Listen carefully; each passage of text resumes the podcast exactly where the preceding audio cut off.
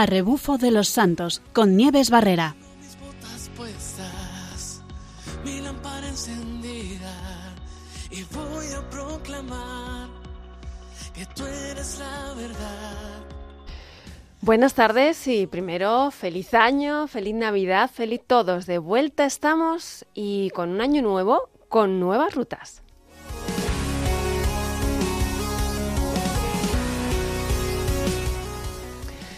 Hoy tenemos una ruta muy especial, una ruta que para después de estas fiestas viene muy bien, empezar poquito a poco. Nos hemos relajado, pero ahora volvemos a caminar.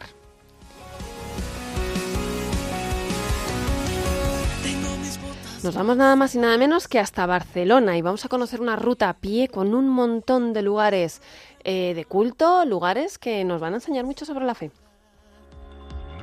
Vamos como soldados, fieles Nos hemos puesto las botas y vamos a llegar hasta la Sagrada Familia, nada más y nada menos, de la cual hablaremos con gente muy conocedora del lugar.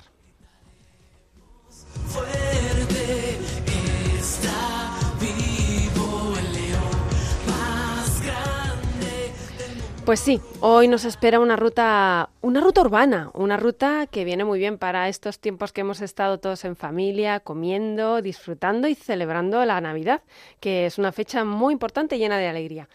Y como siempre tenemos con nosotros a Rafa, eh, Rafa Sánchez, nuestro colaborador favorito. Buenas tardes, Rafa, ¿cómo estamos? Muy buenas tardes, Nieves. Pues muy bien. Feliz Navidad. Igualmente. Bueno, feliz Navidad ya Feliz- pasadas. Feliz, año, Feliz felices año. Reyes, feliz todo. Empezamos cargados eh, de energía y con, con muchas ganas de, de empezar nuevos retos, ¿no? Empezamos el año, siempre se hacen retos nuevos, Eso objetivos es. nuevos. Sí, claro, hay que hacer nuevos retos y, y con los nuevos retos pues empezamos con una nueva ruta para iniciar el año. Efectivamente. Así que, como les decía a los oyentes, nos hemos ido hasta la, hasta la zona de Barcelona y hemos elegido una ruta, nos la ha elegido eh, Rafa, una ruta que, se, que puede ser un poquito larga al ser urbana, pero que proponemos hacer en varios tramos, ¿verdad, Rafa? Sí, es una ruta que se puede hacer en varios tramos, en tres o dos o un tramo, depende un poco de cada cual y de las ganas que, que se tengan. Sí, lo bueno es que está cerquita de todos, ¿no? Porque es urbana, no hay que, no hay que coger un transporte para salir de la ciudad Nada. y, y, o sea que está, nadie tiene excusa para no ponerse a caminar, ¿verdad? Desde luego. Sí, sí. Bueno, Rafa, pues cuént- cuéntanos, ¿por dónde, ¿por dónde va esta ruta? Bueno, pues eh, esta ruta eh, va, tiene como centro principal la Sagrada Familia de, de Barcelona, entre otros lugares que vamos a conocer. Es una ruta que para hacerla entera es larga, porque, bueno, para realizarla en un solo día, porque hay que, hay que patear bastante. Pero como son tres etapas, pues se pueden realizar en una, dos, como digo, o, tres, o a gusto de cada cual, ¿no? Nosotros hemos decidido realizarla como peregrinos en una etapa y salen unos 20 kilómetros. No está nada mal ver 20 kilómetros de ruta dentro de una ciudad, ¿eh? Está muy bien. Bueno, ¿y cómo es? Vamos allá. Pues seguimos el trayecto, es un trayecto santo, recorriendo muchos lugares emblemáticos y llenos de santidad para encontrarnos con nuestro Salvador y Redentor. Y vamos a empezar en la Catedral de, de la Santa Cruz y Santa Eulalia, que se conoce como la Catedral de Barcelona. Ajá. Bueno, pues esta catedral, aunque su fachada es del siglo XIX, comenzó a construirse en el siglo XIII sobre una catedral eh, románica y esta a su vez sobre una iglesia de la época visigoda. y esta a su vez eh, sobre una basílica paleocristiana cuyos restos además, eh, bueno, algu- algunos restos se pueden ver en el subsuelo de la iglesia y se puede ver la, una piscina bau- bautismal también. O sea que estamos hablando de una iglesia que habla de los orígenes de la fe. O sea que es muy interesante pisar por estos lugares, ¿no? Donde tantos cristianos y tantos peregrinos en muchas ocasiones han ido visitando, ¿no? Y esta catedral está dedicada a la Santa Cruz desde la época visigoda, en el año 599, Ujú. a la que se añadió posteriormente en el año 877 eh, y la, la devoción a, a Santa Eulalia también. Santa Eulalia, que es la patrona de Barcelona, aunque hay que destacar también la devoción a la Virgen de la Merced, que es la patrona de la diócesis de Barcelona. Una, Mm. una zona muy protegida por la Virgen. Qué suerte que tienen. Sí, sí. bueno, ¿y cómo continuamos? Pues nada, nuestro siguiente destino va a ser el monasterio de Pedralbes, que está a unos seis kilómetros y medio de la Catedral de Santa Cruz. Y nada, nos ponemos en marcha. Eh, par- partimos del pórtico principal de la catedral y nos dirigimos por la calle peatonal de la calle del, del Sarx, que es la calle de los Arcos, continuando por la avenida del Portal del Ángel. Ajá, Son todo calles peatonales. sí. Y eh, por ahí hasta desembocar en la Plaza de Cataluña.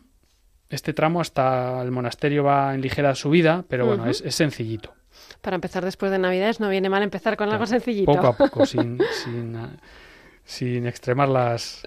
La- sin la- dar excesos, vamos. Sí, exactamente. Bueno, y tomamos una de las, de las salidas de la plaza por, por la Rambla de Cataluña y cruzamos la Gran Vía de las Cortes Catalanas y continuamos por esta calle larga de, de la Rambla de Cataluña hasta llegar a la conocida Avenida de la Diagonal. Y bueno, en este punto tomamos mm, a la izquierda y caminamos hasta, eh, hasta un desvío que tomamos a mano derecha por la Avenida de Sarriá, que serán unos eh, 500 metros hasta la Plaza de la Riva. Y tomamos eh, la salida por el Paseo de San Juan Bosco. Después tomamos la salida por, eh, por la calle de Bonaplata, que nos llevará directamente a la calle de Pedro de la Creu. Y bueno, iremos eh, un poco callejeando, entrando por José Vicente Fox a la derecha, después a la izquierda por la calle Domínguez y Miralles, después Pons y después a la izquierda por la calle de Montevideo, que nos lleva directamente al monasterio de, al monasterio de Pedralbes. Bueno, como ves, hemos pateado parte del, del centro de Barcelona, admirando sus calles y disfrutando del, del paseo. Sí. Hmm. Y llegamos a otro punto in- interesante, el monasterio de Pedralbes. ¿Cómo Mo- es esto? Monasterio de Pedralbes que bueno, fue fundado en el siglo XIV por los reyes Jaime II de Aragón y Elisenda de Moncada. Y bueno, eh, formando principalmente, está formado por una iglesia, o- tiene un claustro de tres plantas y es un conjunto que representa un poco la esencia del gótico, el gótico catalán. Y bueno, puede ser visitado para, mm, para contar, eh, o sea, por tours personalizados que hay en Barcelona y se pueden también alquilar eh, espacios para realizar actividades, etcétera. Y bueno, eh, seguimos, dejamos el monasterio de Pedralbes, ya sería la siguiente etapa, y hemos recorrido 6,5 kilómetros Sí. y nos vamos al templo del Sagrado Corazón de Jesús, Otro templo interesante. a unos 5 kilómetros. Esta etapa es un poquito más complicada porque es un poquito más en subida. Bueno, está situado en la conocida montaña del Tibidabo. Ajá. Y bueno, hay, hay más de una ruta para llegar allí desde el monasterio de Pedralbes y nosotros, bueno, hemos elegido la que pasa por la casa de las misioneras hijas de la Sagrada Familia de Nazaret, cuyos fundadores son, eh, son eh, San José Mayanet y la Madre María, la, la Madre eh, María de la Encarnación, Sí, Colomina, sí. para ser más exactos. Bueno, bueno esta, esta mujer, pues guiada por San José Mayanet, ingresó en el año 1877 en el hospital, en el, perdón, en el instituto que, que había fundado Mayanet en el, año- en el año 800, 1874. Ujú. Y bueno, decir que las, eh, las hijas de la Sagrada Familia actualmente están presentes no solo en España, sino en todo el mundo. Están también en Italia, buena parte de Iberoamérica, también Camerún, Indonesia, Australia, bueno, están en muchas partes. ¿A qué se dedican ellas? Bueno, pues eh, tiene un carisma que es el de, el de anunciar a Cristo en el misterio de Nazaret y, y también tiene una misión preciosa que es la de formar familias según el modelo de la Sagrada Familia de Nazaret. Una misión que, que va exactamente con el tema de nuestro programa de hoy, que ahora Claro. hablaremos, ahora hablaremos. Bueno, hasta aquí hemos hecho 11 kilómetros y medio, Ujú. ya la mitad. Sí, Tomamos aire y continuamos. Bueno, pues continuamos el, el- el recorrido porque este tramo ya empieza a ponerse un poco más cuesta arriba. Ascendemos unos 300 metros en 5 kilómetros, pero bueno, es, eh, tampoco es tan complicado, es facilito. Es eh, una ruta clásica eh, seguida aquí en Barcelona y este tramo, que son 5 kilómetros, no, no llega realmente. Lo iniciamos enfrente del monasterio. Bueno, eh, enfrente del monasterio, que ahí hay un paseo en la calle mm, Gaspar Casado, que tiene un carril bici a mano derecha, ¿vale? A mano Ajá. derecha. Y eh, hay una pequeña acera. Bueno, podemos seguir el carril bici, podemos seguir por la acera tranquilamente. Y mm, podemos admirar también el parque del Castel de, de Oreneta, que Ah. dejamos a mano izquierda, mientras eh, vamos subiendo y a unos 800 metros ya llegamos a una rotonda y seguimos por, por la calle de, eh, de Can. Tomamos a mano izquierda a unos 200 metros de esta rotonda la avenida de Valvidriera, Valvidriera Y vamos subiendo, dejando a mano derecha el colegio Padre Damián Sagrados Corazones. Y así unos 500 metros después cruzamos un pequeño puente, este puente que pasa por el funicular, y giramos a derecha por la calle del Bosco que es una calle que, que tiene un, bueno, tuerce a la izquierda y a 200 metros está eh, precisamente la casa de las misioneras de Nazaret de las que acabamos de hablar. Ajá. Y bueno, pocos metros, eh, a pocos metros de allí hay- también hay que decir que, aunque desviándonos un poco del camino, pues tenemos también a las hermanas Clarisas en el convento de Santa María de Jerusalén. Bueno, continuamos eh, 500 metros hasta tomar a mano derecha un pequeño caminillo por el que desembocamos directamente en la calle de las Aguas, seguimos por la calle del Torrent eh, de la Font del Mont y Ajá. a unos 100 metros eh, tomamos a mano izquierda las escaleras que nos llevarán a la, de nuevo a la carretera de Valvidrera de Altibidabo. Ujú. Y bueno, este tramo va a ser el más, el más durillo porque son unos 200 metros de escaleras. Muy, muy buen ejercicio esto para, para los que quieran ir un poco más rápido.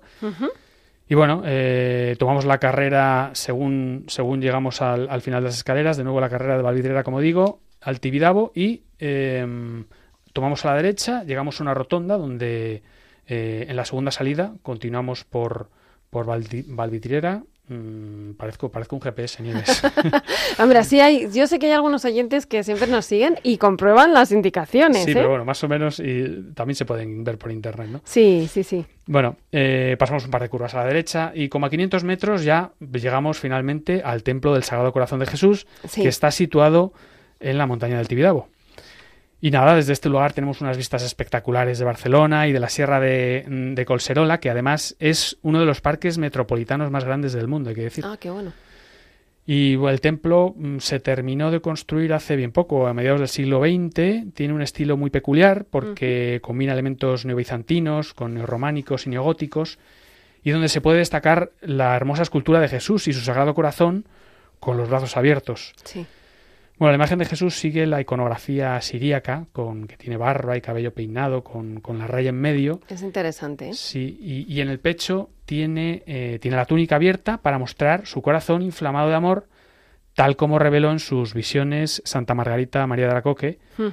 Eh, bueno, ya sabes, Nieves, que, que en España existe eh, una gran devoción al corazón de Jesús Sí. y hay lugares emblemáticos donde se venera con especial devoción el Sagrado Corazón- de Jesús, como es el, el Cerro de los Ángeles en Madrid, eh, la Basílica de la Gran Promesa en Valladolid.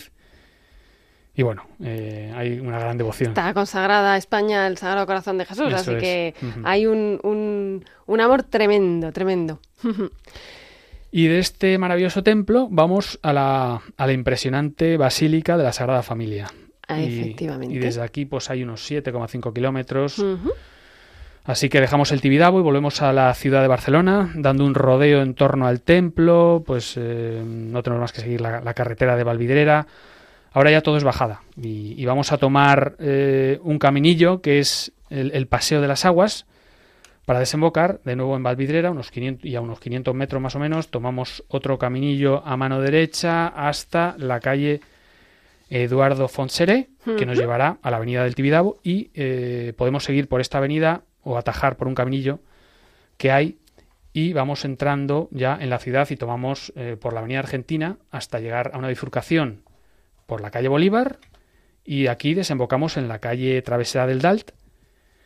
Y bueno, un kilómetro más o menos, tomamos a la derecha por la calle Cerdeña, que es una calle larga de un kilómetro y medio, bueno, mm, un kilómetro y medio hasta que llegamos ya por fin a la Basílica de la Sagrada Familia, Nuestro destino nuestro destino final. de un destino maravilloso del que vamos a hablar ahora con la persona que yo creo que conoce a fondo esta, esta, esta basílica.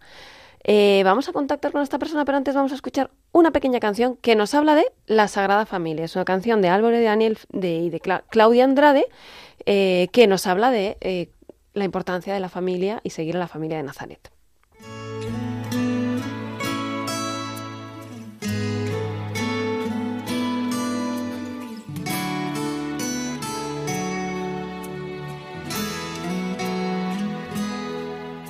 Dos presentes que o Senhor já te deu, tua família é um dos mais importantes tesouros, planos do amor de Deus. E por mais que difícil estiver, nem penses em desistir. Não abandones a tua família, precisa de ti. Dos presentes que o Senhor já te deu, tua família é um dos mais importantes tesouros, planos do amor de Deus. E por mais que difícil estiver, nem penses em desistir. Não abandones a tua família, precisa de ti. De los dones que el Señor ya te ha dado, tu familia es uno de los tesoros más importantes. Y esta canción terminará diciendo que feliz estaba la Sagrada Familia de Nazaret, la tuya también lo será si tienes fe. Jesús, María y José, mi familia es tuya. Bendice mi hogar y cuídala bien por mí. Bonita canción para, para empezar a hablar de, de este templo. Y tenemos con nosotros a, a don, eh, don, eh, don Josep María Turul, que es el rector de la Basílica de la Sagrada Familia de Barcelona. Buenas tardes, padre, ¿cómo estamos? Buenas tardes, muy bien, gracias a Dios. Lo primero, muchísimas gracias por, por hablar aquí en el programa con nosotros y por darnos este tiempo tan, tan importante y tan preciado.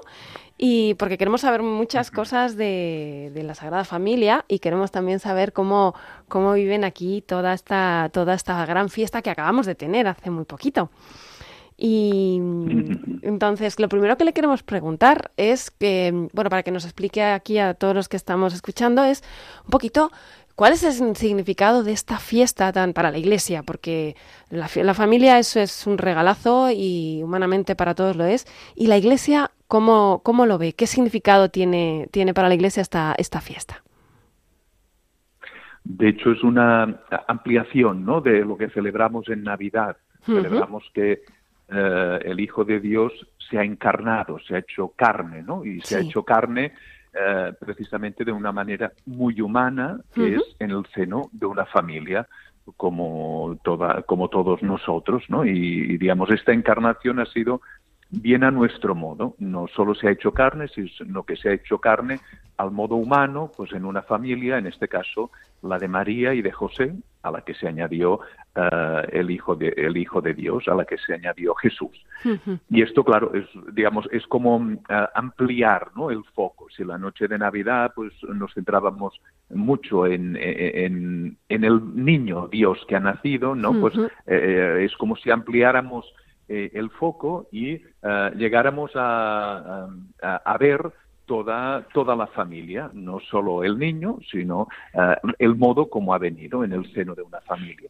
Lo cual también, pues esto es un motivo de alegría para todas las familias y un motivo de inspiración para las familias. Y de hecho es también lo que vivimos aquí, ¿no? Es un lugar para dar gracias a Dios por la propia familia y para pedir por la propia familia, ¿no? Para que se parezca cada vez más a la Sagrada Familia de Jesús, de María y de José. Qué bonito porque además, como bien dice usted, eh, se amplía el foco y se amplía también la Navidad en el sentido de que esa familia, ese niño que nace, la familia continúa, continúa durante todo el año y podemos seguir sus pasos. Es totalmente, Efectivamente. totalmente una referencia para todos nosotros. Padre, ¿cómo celebran en, en la, en la Basílica de la Sagrada Familia esta festividad? Es una fiesta importante, pero la pobrecita es una fiesta muy humilde y un poco mareada, ¿eh? porque como bien saben, pues es eh, la es una fiesta eh, relativamente móvil, porque en principio es el domingo que se encuentra entre Navidad y el primero de enero. Sí. Y eh, claro, resulta que esto a veces eh, hay como este dom- este este este año nos hemos encontrado que no había ningún domingo entre la, la fiesta de Navidad y la fiesta de Santa María Madre de Dios el 1 de enero, con lo cual pues pasa a un viernes al viernes día 30. Entonces esto hace que, que vaya un poco mareada. ¿Por qué lo digo? Porque lo tradicional últimamente es poder celebrar una misa del máximo alcance a nivel diocesano en la basílica. cuando es un domingo, pues un domingo por la tarde. Em, en alguna ocasión, por ejemplo, hemos tenido la suerte de hacerlo también esta misa eh, por la mañana y precisamente fue con motivo del sínodo de, las familias en que el Papa saludó precisamente desde el Ángelus del Vaticano a, las, eh, a los lugares especialmente vinculados a la Sagrada Familia, como eran Nazaret, Loreto, donde está la Santa Casa de la Sagrada Familia, y la Sagrada Familia de Barcelona, donde nos encontrábamos la diócesis reunida. El año pasado ya fue un día un poco un año un poco complicado porque eh, cayó coincidió con el día 26 de diciembre que es una fiesta bastante grande y muy familiar en Cataluña que es San Esteban. Y entonces pues eh, se celebró eh, por la mañana junto a la misa internacional que se celebra cada domingo a las nueve de la mañana. Y este año, al caer en tres semanas y al ser más complicado el movimiento de la gente, pues ha tenido una celebración más humilde en la cripta de la Sagrada Familia, un lugar muy recogido, obra de Gaudí, eh, poco conocido, pero que realmente invita mucho al recogimiento y a la oración. Y entonces lo que hemos celebrado pues es eh, la misa de la mañana y la de la tarde y también una extra que hemos añadido al mediodía. Y lo significativo de este año es que eh, hemos puesto en circulación precisamente una estampa de, eh, dedicada a la Sagrada Familia con el precioso retablo que tenemos en la cripta de la Sagrada Familia, que es una obra a diversas manos dirigida por Antonio Gaudí, eh, con la escultura que reproducimos, que es obra de Josep Gimona, un gran escultor contemporáneo de Gaudí, y entonces eh, la hemos puesto en circulación en catalán, español y inglés, eh, con una oración del Papa Francisco precisamente por las familias, en este caso con motivo del sínodo de la familia, que creemos que será una buena, un buen instrumento de oración precisamente para las familias que, vienen aquí a la Sagrada Familia. De hecho, es una de las cosas bonitas que, mm. que, vivimos ¿no? en la Sagrada Familia y es que a menudo viene gente de todo el mundo que el regalo que se hacen como aniversario de matrimonio es precisamente una visita a la Sagrada Familia. Y entonces uno de los momentos clave es la renovación del compromiso matrimonial que tiene lugar normalmente en, en la cripta pues tenemos que invitar a todos los que quieran celebrarlo allí quieran renovarlo, pues que, se acerquen a la, Basílica de la Sagrada Familia. Porque, padre, es verdad que muchos lo la conocemos, es una obra de arte impresionante, pero es que esa obra de arte también tiene un corazón vivo dentro, ese, tiene una gran vida de iglesia.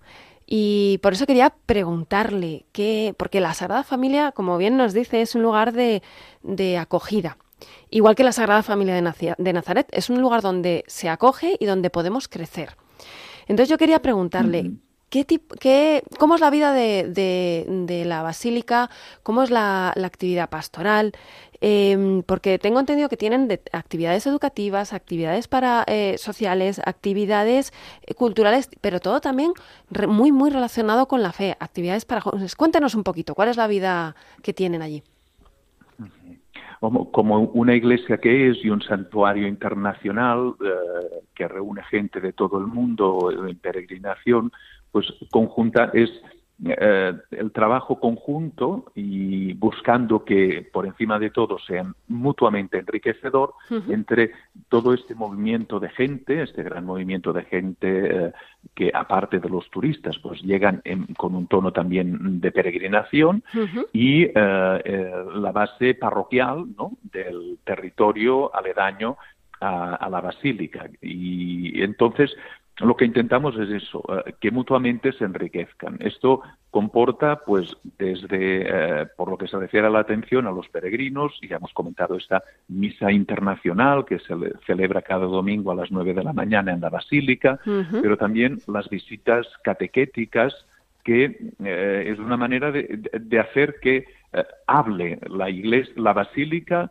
de todo lo que está allí puesto como de, desde mm, toda es tan como han dicho el mismo mucha gente no tanto por el mismo Papa Benedicto cuando la dedicó es como una Biblia una catequesis una liturgia en piedra. Y lo único que hay que hacer es hacerle hablar no eh, digamos eh, eh, está allí hay que hacer como de traductor no de traductor para que la gente vea entienda disfrute no y y se vea enardecer en la fe precisamente porque es lo que quiso Gaudí, ¿no? Hacer algo para que se alimentara y creciera la fe. De hecho, para que uno se sintiera ya participando en la Jerusalén celestial. Él quería que la Sagrada Familia fuese ya un, un adelanto de lo que sería la Jerusalén celestial.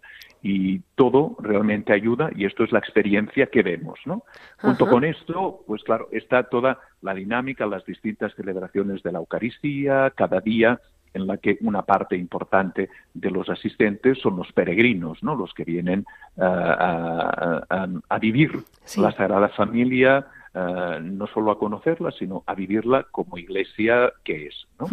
Aparte, pues eh, todo lo que es eh, habitual pues en, una iglesia, como es toda la catequesis, los matrimonios, los bautizos, etcétera. ¿no?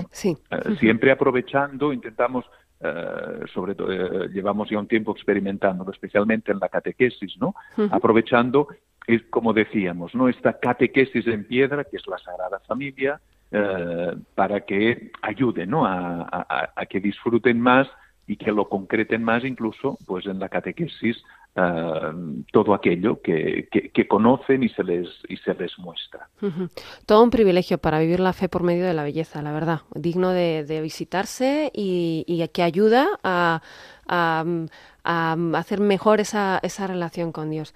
Padre, Muchísimas gracias. Em, la verdad, sí, desde aquí invitamos a todos los que puedan y quieran a que pues vayan a visitar la basílica y, e, hagan una, esa pequeña oración por cada familia de cada uno y también por todas las familias que todos necesitamos una pequeñísima oración.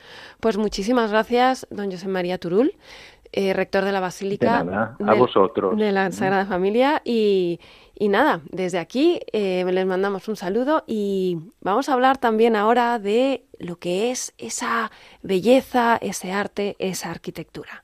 Vamos a, mm, hablar con otra de las personas que también conocen a fondo lo que es eh, esta magnífica construcción. Pues desde aquí despedimos a don José María Turul y continuamos con el programa.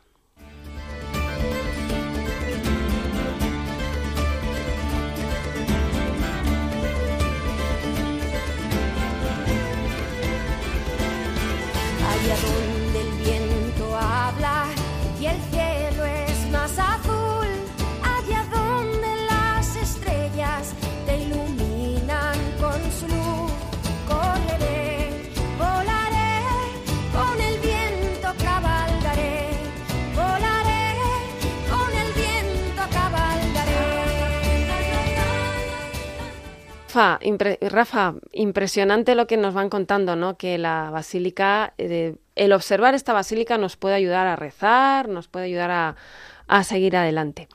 Eh, antes de continuar, yo quería hacerte una pregunta, porque me he quedado así con esta, con esta ruta. A ver, a ver. Como siempre sacamos eh, alguna enseñanza práctica y de todas las rutas que hacemos, ¿no? Cuando tú te planteas una ruta por una ciudad, eh, cambia un poquito, ¿no? Cambia un poquito la perspectiva, es decir, es una ruta urbana, ya no tenemos eh, ni que llevar el agua encima, ni preocuparnos de ciertas cosas, ¿no? Entonces, en una ruta así, ¿qué, qué puedes tú, qué valoras tú? ¿Qué es lo que te puede gustar más al realizarla o qué te puede, qué, puedes aprender de hacer una ruta así por medio de la ciudad? ¿Hay algo que te, que te ayude, que te ir en concreto de una, de una ruta así por distintos sitios religiosos? ¿Hay algo que te pueda especialmente ayudar? Bueno, eh, la verdad es que depende un poco de, la ruta que, hagas, si es una ruta urbana, por ejemplo, como es en este caso. Pues bueno, eso de que no hay que llevar agua, pues eh, depende, ¿no? Como tengas que hacer las tres etapas, pues conviene llevar un poquito de agua, incluso algo de, de vitualla, a lo mejor, ¿no? Pero bueno, eh, lo interesante de este tipo de rutas, pues que paseamos por lugares donde hay muchos, muchas cosas, muchos lugares, muchos sitios emblemáticos. Y a mí siempre me gusta parar, parar eh, aquí y allá y conocer eh, pues lugares emblemáticos que pueda haber alrededor, que en Barcelona hay muchísimos, y paisajes y, vistas y lugares donde donde realmente pues eh, pues uno se puede encontrar a gusto, ¿no? Eh, de manera que, bueno, eso, eso en cuanto a este tipo de rutas urbanas. pararse un poco más, no es como los, los caminos por los que solemos ir tanto en bicicleta como andando, ¿no? Que, que vamos por sitios, paisajes donde vamos más, más pendientes de ir hacia adelante, ¿no? Sin Efectivamente. pararse, demasiado. Aquí podemos poner los ojos para todas partes. Voy a abrir el teléfono por si alguien quiere hacer alguna llamada. Si alguien ha estado en la Sagrada Familia y nos quiere contar su experiencia, nos pueden llamar al 91 005 94 19. Repito, 91 005 94 19. Y tenemos con nosotros, ya lo tenemos por aquí, a don José Manuel Almuzara, presidente de la Asociación Pro Beatificación de Antonio Gaudí. Eh, buenas tardes, don José Manuel. Sí, buenas tardes, Nieves.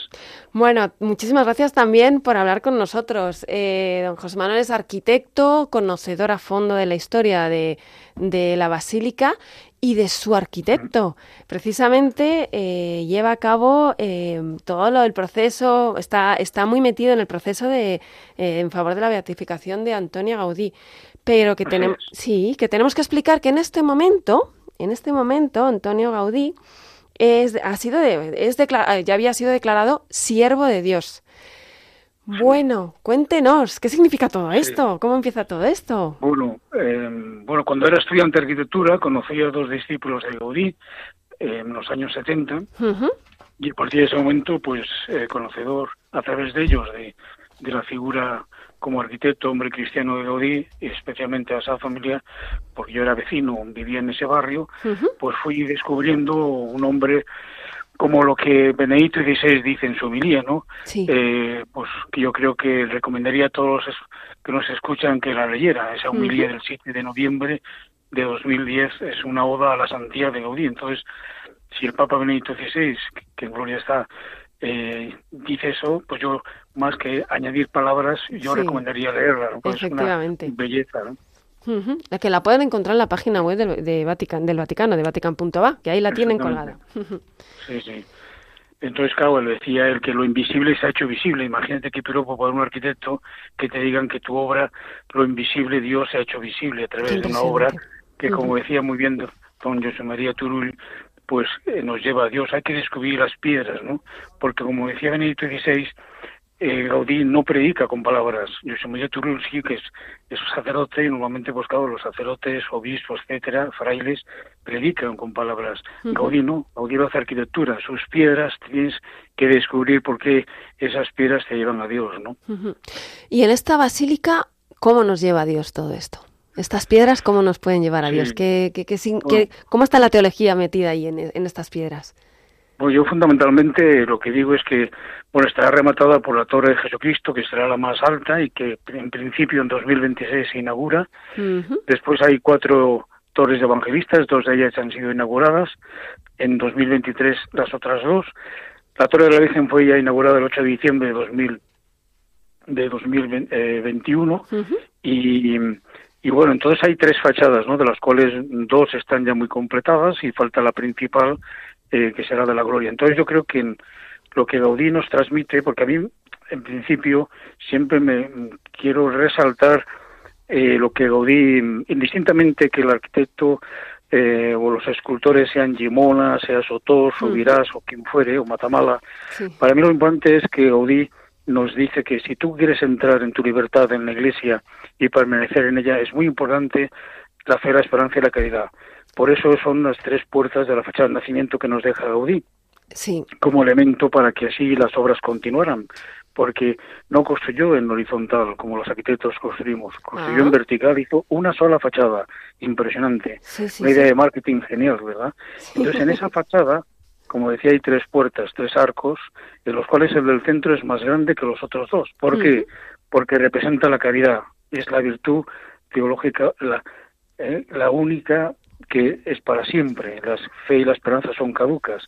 Entonces, si tú, Nieves, imagínate que eres escultora, y yo te digo, Gaudí, señora Nieves, señorita Nieves, hágame usted el grupo escultórico de la huida a Egipto. ¿Sí? entonces tú, como buena conocedora, diría, pues la voy a poner en la esperanza, porque la esperanza que volverá para que se cumplan las profecías. Eso es Gaudí. Independientemente que el escultor te guste más o menos, eso es Gaudí.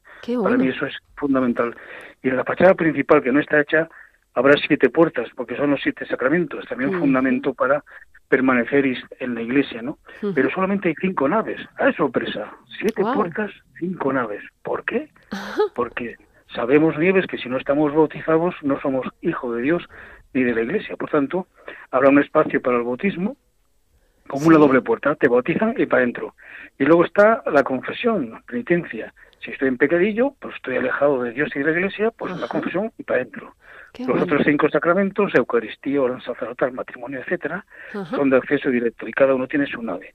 Eso es Gaudí. A mí eso pues siempre me ha impresionado. Un profundo conocedor de, de, de, la fe y de la teología, porque no, no todo el mundo tiene un conocimiento como para plasmarlo de esta manera. Así que era un hombre que se formaba y que era, o sea, estaba eh, instruyéndose continuamente o, y formándose y, y, con esa, esa diría ansia o ese por conocer más a fondo todo, ¿no? Y que encima nos lo regala. Mm, un personaje, la verdad que muy del que podemos aprender muchas cosas. ¿Cuál es la parte, sí, cuál es eh, o qué valores o qué virtudes de la fe de, o, en cuanto a la fe de Gaudí a usted le, le llaman más la atención? ¿Qué podríamos aprender de Gaudí?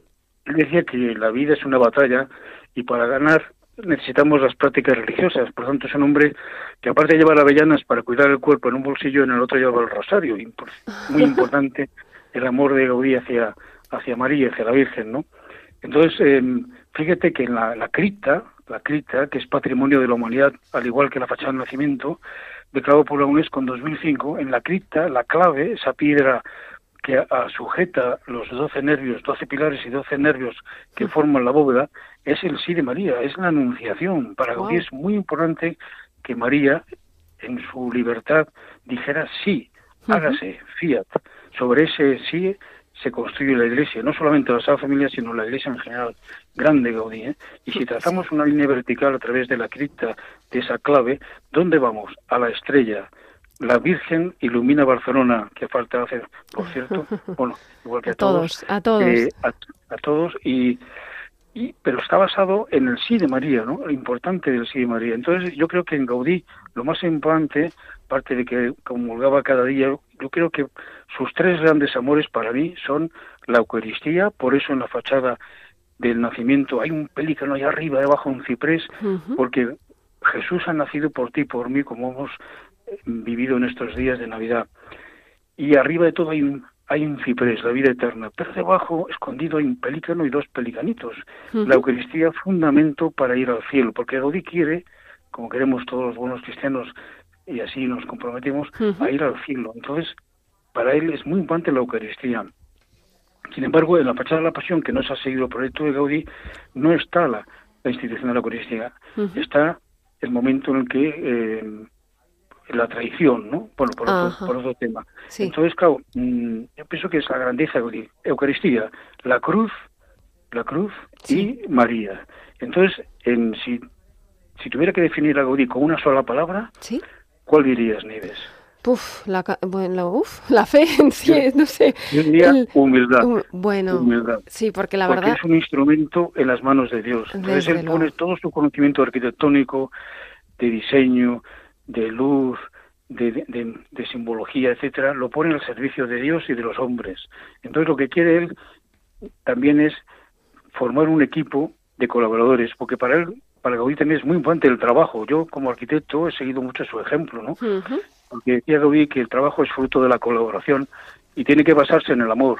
El arquitecto sabe saber aprovechar de las cualidades que tiene cada uno, porque no hay nadie inútil, hmm. nadie es inútil. Lo importante es descubrir para qué sirve. Entonces decía, Pedro, haz esto, Andrés, haz lo otro. Y él es. Don José Porque es un- Manuel. Es un, trabajo en equipo. Sí, sí. don José Manuel, se nos acaba el tiempo. Muchísimas gracias por, por esto, porque podemos aprender, por traernos el mundo y la, y la fe de Gaudí para conocerla más a fondo. Y desde aquí le damos las gracias a don José Manuel Almu- Almuzara, presidente de la Asociación Pro Beatificación de Antonio Gaudí, a don José María Turul, el rector de la Basílica de la Sagrada Familia, y a nuestro colaborador Rafael Sánchez, que siempre nos trae las rutas. Muchísimas gracias a todos y hasta dentro de 15 días que nos volveremos a escuchar. Y como decimos siempre, la dejamos con el rezo de vísperas y buena ruta.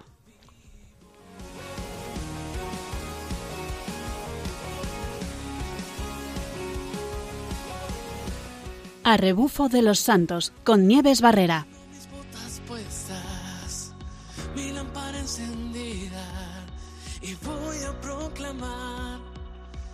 Tú eres la verdad. Vamos como soldados, fieles a tu llamado.